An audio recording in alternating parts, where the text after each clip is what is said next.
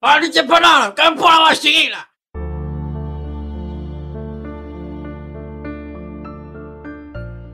来到台北的十八岁原住民被压榨赚钱不成，反倒欠钱，在愤怒的情绪下杀死了老板一家三口。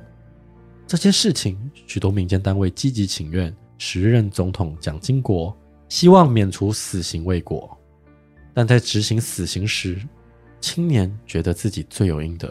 而拒绝麻醉。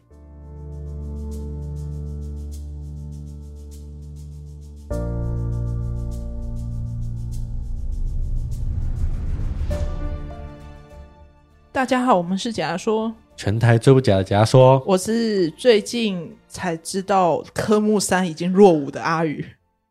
我是还觉得他蛮热门的 A 梦。你知道科目三已经落伍了，但是因为我追的哦，我真的是受不了，不想再看到科目三。然后我就特别去查，因为你知道我们喜欢的那个 idol，他也有 cover 科目三，然后就集体崩溃，因为觉得科目三真的很泛滥，然后不喜欢，你知道吗？我我那天在刷就是短视频的时候嘛，然后我就刷到就是葬礼，就是爸爸就是遗照摆在那个大厅门口，然后三个儿子就穿着那个校服。在跳科目三啊，就是因为这样子，所以我觉得科目三贴上了不太好的印象，你知道？而且我查了，近期是那个波波鸡一元一串的波波鸡，爸爸爸爸，对，现在流行的是这个，又变波波鸡了。台湾没有波波鸡啊，你如果滑抖音有啊，哦是哦，但我真的觉得，就是因为这些抖音，而且你知道近期就会讲到，这是因为你知道近期抖音就是因为。跟那个什么公司谈不成，等一下我查。环球，对，因为他们合约谈不拢嘛，所以就很多歌手，什么 Taylor Swift 或者是一些，反正就是一些国外的音乐都会从 TikTok 上面就是下下来。其实因为我看的短影片是在 FB 上。然后 F B 因为有那个什么那个就是有法法律这智慧财产权，所以很多影片到 F B 上音轨都是被消掉的。对啊，因为他们会认那个音乐版权。对啊，所以就是因为这样撤下来之后，所以他们那些歌都没了，会导致他们一个最大的影响是，你知道 K-pop 的歌手其实蛮吃短影音的。哦，对对，对，因为他们会跟一些歌手一起 challenge，就是会一起跳短视频，就是会跳舞嘛。那因为抖音把这些东西下架，其实影对他们影响是很大。就像当初那个什么 Lady Gaga 的 Bloody Mary，就因为黑色星，呃因为那个星期三那部那部影集红了，以后可能就不会再有这种国外的东西红。没办法，因为他们谈不拢、啊。那那你以后上面怎么会有包包包包包包机？来做科目三。那你知道，因为近期我有在 Netflix 上看有一出台剧，叫《八尺门的辩护人》。你有听过这个台剧吗？好像蛮有名的。对，因为它这个台剧里面呢，有一些事件会让人想起汤英生事件，然后有这因为这个台剧之后，让汤英生事件再度呢在 PTT 的网络上讨论。那我有看几个网友说法，他说汤英生事件，如果那时候的原住民没有身份证去报警，搞不好。还会先被警察扣押。原住民当年的环境不比现在，所以汤医生事件呢，就是环境造成的悲剧。那另一个网友也有说，时空背景下还是难以留他活口，但他的事情真的是整体社会氛围的缩影。所以我觉得一昧的站在制高点批评他，没有考虑到老板对他的折磨是基于什么原因，也不是好事。大家如果有看《八尺门的辩护人》的话，就会知道这个 “Holy 妈祖嘞”，这里面男主角很喜欢讲的，他就是有个口头禅，把它当做一个印象，你知道吗？“The Holy 妈祖嘞”。那因为他这个故事是环绕在八尺门，八尺门是在哪里？它是在基隆一带，最早是生活在基隆原住民的生活区域。那它是位于在正滨渔港和和平岛间的那个水道旧称。那你知道，一九六零年阿美族就在这里聚居，形成一种违章聚落。族人呢就称这个地方叫旗号，意思呢就是海湾。那里面其实讲到蛮多议题，像是远洋渔业的虐待渔工、族群不平等、劳资争议，会让人想到汤英生事件吗？那这起事件就是来自当时嘉义时称吴凤乡朝族，现在叫做阿里山乡邹族。然后他是来自一个特富野部落的十八岁山地青年迪亚，他其实名字叫迪亚，他的汉名才叫汤英伸。那他当时进的不错的学校，却因为上学的一些行为被退学。那因为他因缘际会看到了一份工作，来到台北谋生，遇到劳资剥削，每日每夜的超时工作，他的身份证被扣押。最后还欠钱，想辞职不成，还被老板骂欢娜。那欢娜就是以前讲原住民就很难听，就是形容他是不可理喻的人，就有歧视的意味嘛。那以当年的背景来讲，只要讲到原住民，我们都会直接啊，理解欢娜，就是讲话都没有尊重。那就像我们如果现在看到外国人，可能看到黑人就讲你哥是一样意思，也是有种族歧视的意味。那其实这时候也要讲到一点，我觉得这是大家很常去形容外籍移工叫外劳，嗯，但是因为比较恰当的词就是移工，因为以以前我跟我主管在讲我们的一些越南的同事的时候，我旁边的另外一个同事很激动的说：“不要叫外劳，很难听，要叫他外籍同事。”因为他觉得叫他外劳不是一个很好的称呼，没有礼貌，对，所以就是诸如此类这种称呼，都是因为以前讲话所流传下来，但其实都不是那么好听，就对了。那今天为大家带来这起汤医生事件，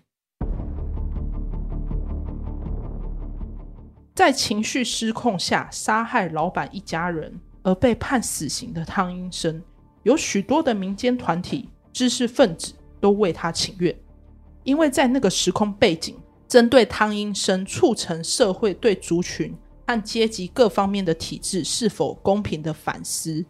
未来呢，是只要是原住民运动或者是废死运动的讨论，都会引介汤英生事件。那这一集会提一些攸关八尺门影集和汤医生事件。他们共同想讨论的议题，以目前台湾社会针对于原住民劳基法以及死刑争议这几个面向来分享。在三十年前呢，台湾的头条大肆报道，报纸上的标题“泯灭人性的杀人犯引狼入室”，汤英生的名字传遍全台。但随着时间推移，事件的细节才真正被揭露，才真正被揭露。十八岁的汤英生在一九八六年一月九号从嘉义来到台北。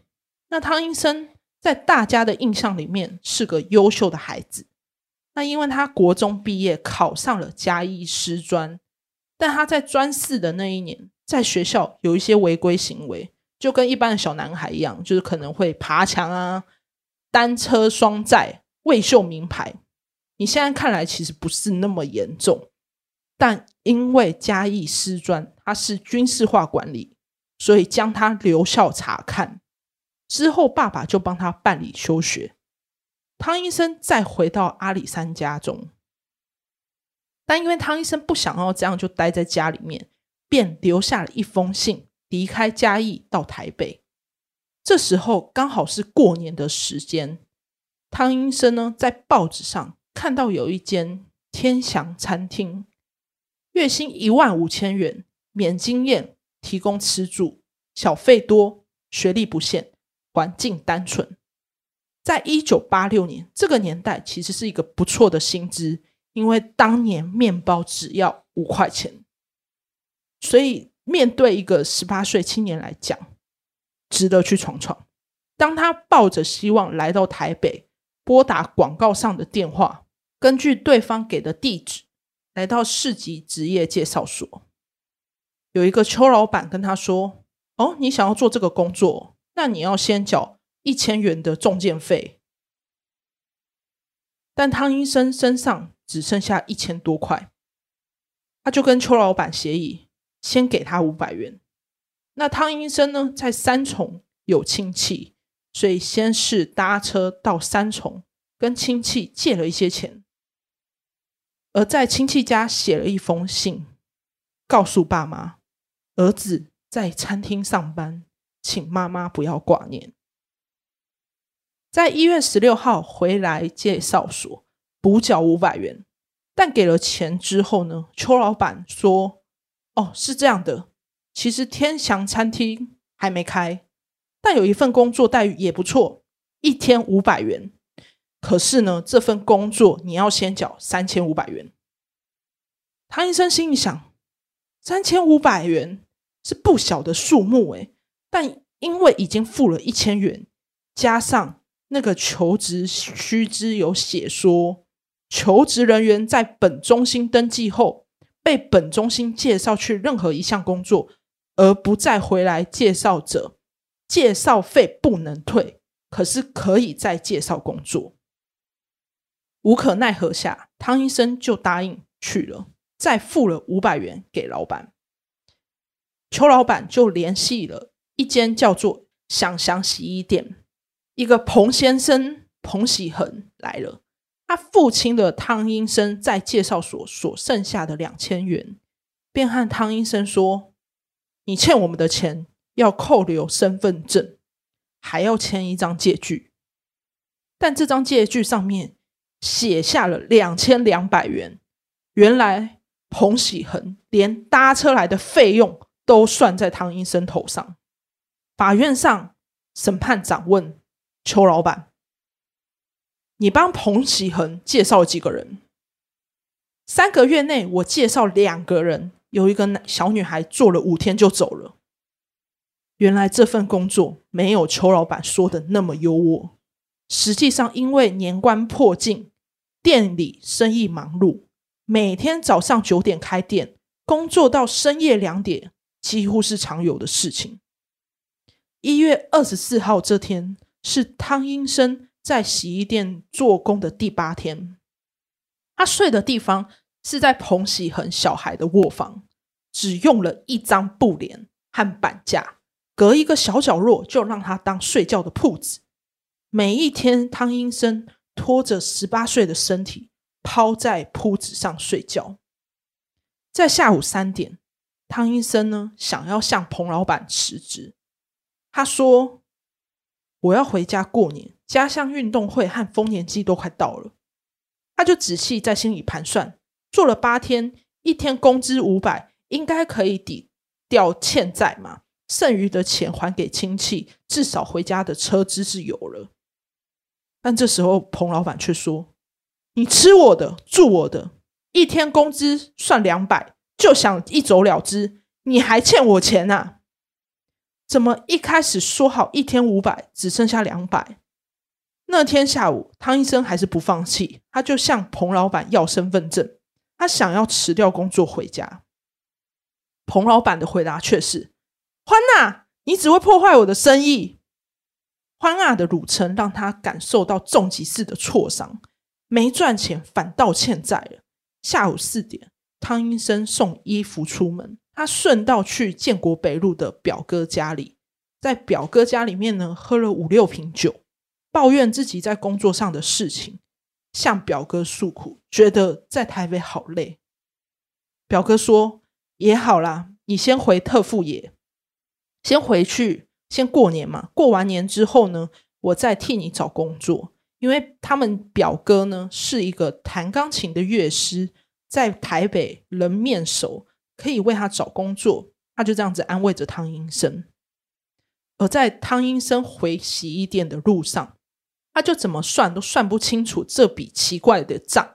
他想起平时彭老板都会常常跟他说：“好好干，不会亏待你。”却从未谈论他的工资到底有多少。好几次他在痛苦的时候想要打电话回家，却无法鼓起勇气。但他还是拨打了电话给他在警察学校读书的哥哥，但因为哥哥粗心大意，给了他一个错的号码，也不知道哥哥跟家人正在急着找着他，所以汤英生呢就这样拖着疲惫的身子回到了香香洗衣店。汤英生在台北的第九天午夜一点多，在睡觉的汤英生突然被彭老板冲进房间，叫他起来，要他帮忙。突然被叫醒，加上昨天的事情，让他心中涌起了一股哀怨和愤怒。他大声的嘶吼说：“老板，我不做了，你另请高明，这样行了吧？”老板却突然出拳打汤英生。汤英生再吼一次：“彭喜恒，你不要看我瘦弱好欺负，我工资不要了，你给我身份证，我要辞职回家。”但这时候，彭喜恒就把他推到门边，两个人就扭打起来。被推到洗衣机旁边的时候呢，汤英生顺手抓到一支拔钉器，他奋力一挥，击中了彭喜恒的下巴。而这时候，彭喜恒又再次冲过去，被汤英生推了一把。那因为地板潮湿，彭老板滑了一跤。第二次打过去，正好击中后脑勺。后来，汤英生失去理智，不断的打他的胸部，不知道打了几下。之后，彭老板的太太王玉琴冲过来，拿着椅子打汤英伸。汤英伸这时候把椅子夺过来，用拳头打他，他就倒在房间门口。汤英伸这时候就开始找身份证，小女儿一直哭，一直哭。汤英生呢，就是有安慰他、哄他、劝他不要哭，但他不听。汤医生心里感到很害怕，他急了，他就想说：一不做二不休，直接把他勒死，用手勒了一下，但他还是哭嘛，所以他就把他推倒在床下，并且用重拳殴打。后来王玉琴想要往屋外跑。但汤医生拿起拔钉器追上去打，打到他不动为止。最后，汤英生取走自己的身份证和皮夹内的现金，离开犯罪现场。三月二十号，汤英生命案第一审审理终结进行片宣判，而审判长呢站在法官席上说。台北地方法院刑事判决，被告汤英生因杀人等案件，经检察官提起公诉，判决汤英生连续杀人，处以死刑，并褫夺公权终身；窃盗处于有期徒刑六个月，应执行死刑，褫夺公权终身。一九八七年五月十五号，在执行枪决的时候，他才十九岁。成为台湾最年轻的死刑犯，引发外界关注。那各个团体呼吁枪下留人，仍未能挽回汤英生的生命。在枪决的时候呢，汤英生拒绝打麻药，他认为罪有应得，所以必须接受这个刑痛。而汤英生事件呢，带来几项启示。事出必有因嘛，就是当被害者成为加害者的不谅解，以及媒体报道的失真性。有一句话说：“如果你不看新闻，你会和世界脱节；但如果你有看新闻，你会和事实脱节。”因为媒体总会为了让有人来阅读，或者是让这件事情更多人关注，总是会用比较浮夸的标题嘛，或者是不符合事实的标题。而原住民呢，在这件事之后，台湾原住民的权益才受到重视，社会开始正视呢原住民的就业政策、教育优待以及考试加分等设设置专法。就像你会听到有一些原住民同学，他都会有一些比较优待的方法，可以靠靠着他的身份去考试。而汤英生所属的草族后来被证明为。周族原居地叫吴凤乡，也改名为阿里山乡。虽然汤英生没能改变自身的命运，但原住民的集体权益确实有开始改善嘛？因为以前汉人是会剥削阿美族，而且阿美族是一九八零年代台湾渔业的主力，是随着原住民的意识抬头，经济发展快速，变成原住民不再是劳工，而是变成东南亚劳动力是两千年后台湾渔业更便宜的选项。也同时在其他产业，像是没有什么人愿意做的这种工厂流水线啊，或者是家庭看护，就会选择用外籍移工适时的填补进来，继续巩固以剥削来盈利的生产模式。我们讲到像这种种族歧视的问题嘛，你知道，在一九九四年，民进党将原住民证明与自治列为宪改议题，在同一年的七月二十八号。第三次修宪通过，就有将歧视意涵的三包用词改名成原住民。那二零零五年呢，政府制定原住民基本法，就是台湾原住民社会运动的重要立法成果。那你知道，就是像我们现在俗称的外籍义工，其实当年的原住民也是一样的，常常原住民都会被丢去一些。高危险又高时的工作，像矿工啊、渔工、建筑工。一九八零年，在台湾矿工的原住民普遍大约占了六十二点五趴，但他们是要长期在潮湿、暗黑的底下，充满煤矿以及煤尘的环境下工作，这种高危险的环境待超过十二小时。而八尺人里面的戏剧。里面有特别提到一个渔工问题哦，因为你知道阿美族在日治时代呢，他们就接触渔业嘛，所以在一九八零年之后，因为台湾的渔船船员老化，青年劳动意愿低落嘛，所以就开始让原住民参加渔业训练。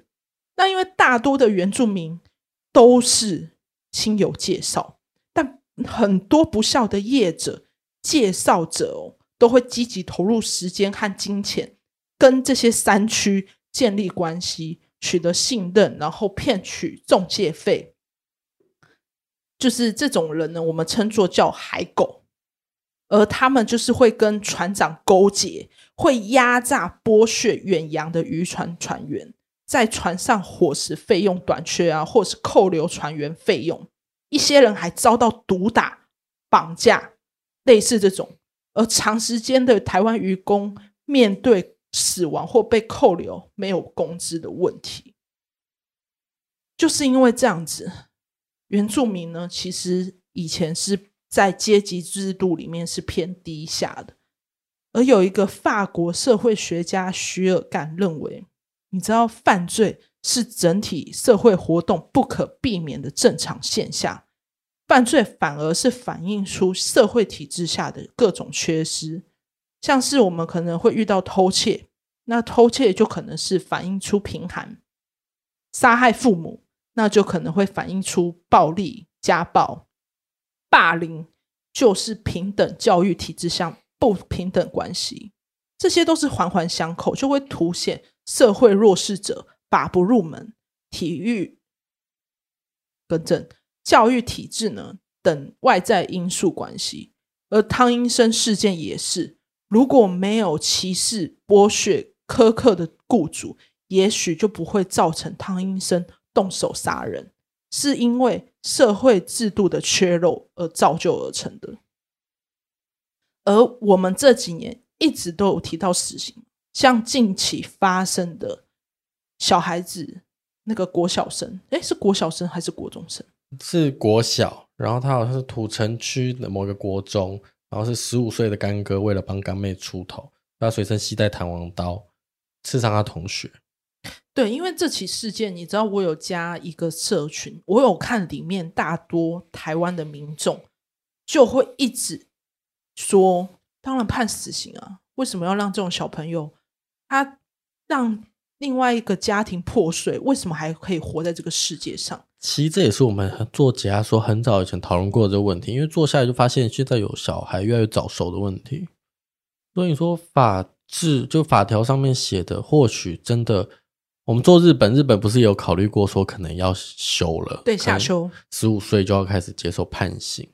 我觉得就是还是一样的，秉持觉得全世界嗯应该都有相同的问题。嗯、对，因为毕竟现在科技发达，大家对于就是资讯摄取的速度会越来越快，那本身在吸收这些可能一些资讯都没有办法判读的时候。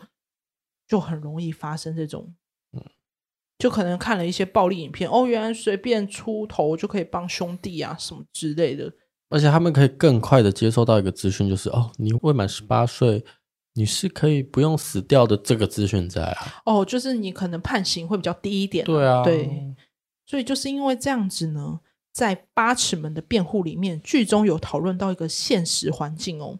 你知道 Face 联盟曾经做过一项民意调查，台湾民众有七成的人对司法公平性缺乏信心，所以有七成五的人只认为说台湾法律只保障有权有势的人，而且有八成的人认为穷人比有钱人更容易判死刑。但是你知道八成五的人都反而支持死刑。就反观这样子的数据出来，其实是民众对于这个议题非常不了解。而在八尺门的辩护里面的主角，其实都是支持废死，因为死刑跟废死的意见是相互对立的嘛。那像是我们讲到批判杀人偿命这种简单的正义观，也提到教化的可能性是没有严格的科学基准。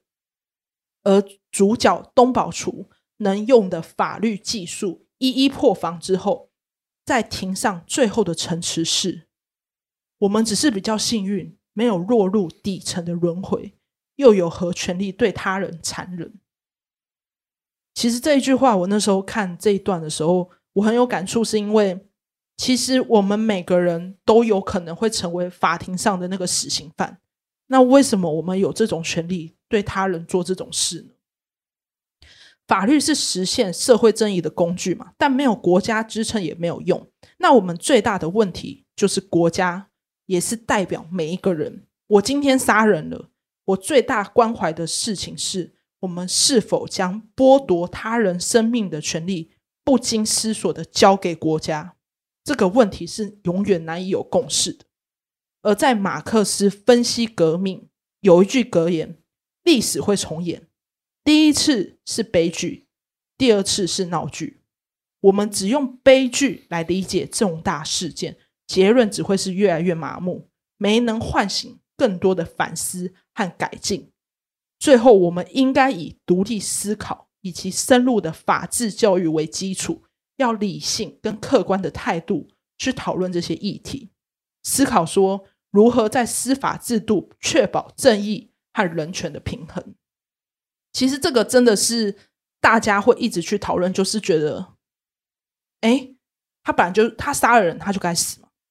那另外一个说法就是觉得说，他是不是因为他背景出了什么问题，所以可教化？这两边是一直都有对立，所以其实不论是以前到现在，包含近期发生的事情，民众大多的还是希望，哦，让这个滴滴判死刑。其实我们从这样解压说做到现在，早期我们的案件在做的时候，我的立场也是偏向那些杀人犯，就是直接觉得处死啊。我像我们案件早期会比较极端的在批判，就是说他就是该死这样。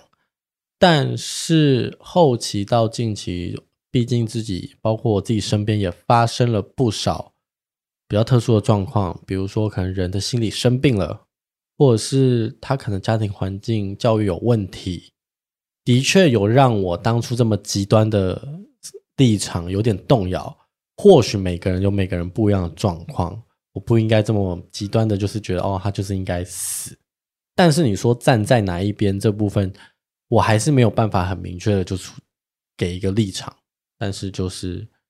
我我个人就是每个案件都会处于非常客观的角度，就是觉得哦，他如果真的是完全莫来由，就是为了什么一些很目的吗？对，为自己的目的啊，然后之类的就杀人，那我当然还是会觉得哦，他就是该死。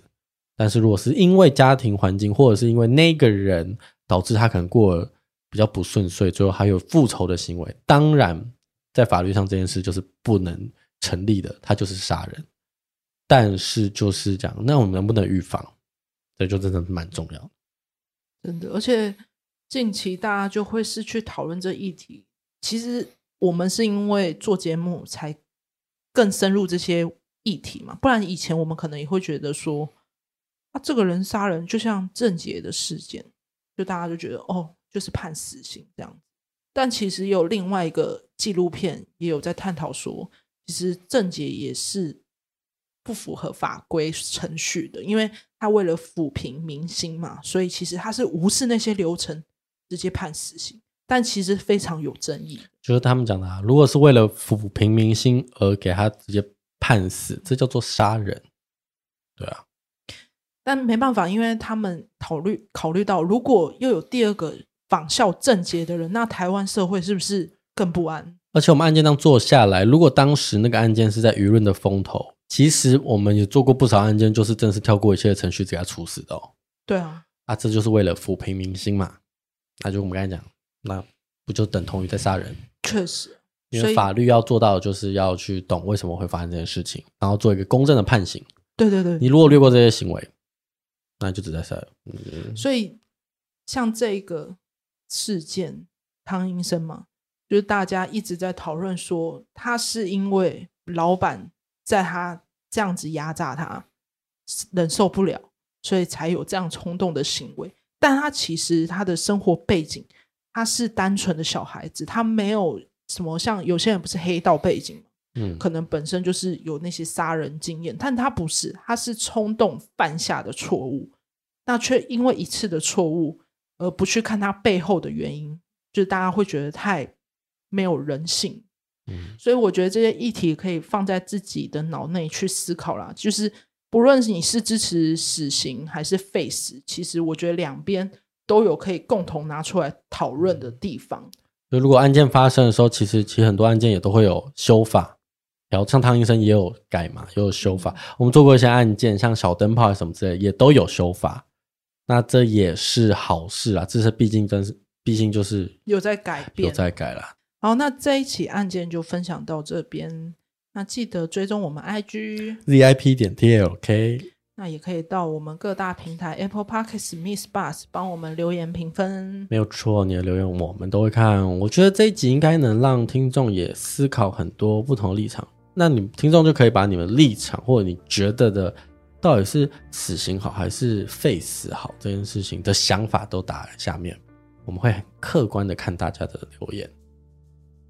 好，那我们就下集见。我是阿鱼，我是 A 梦，下集见，拜拜，拜拜。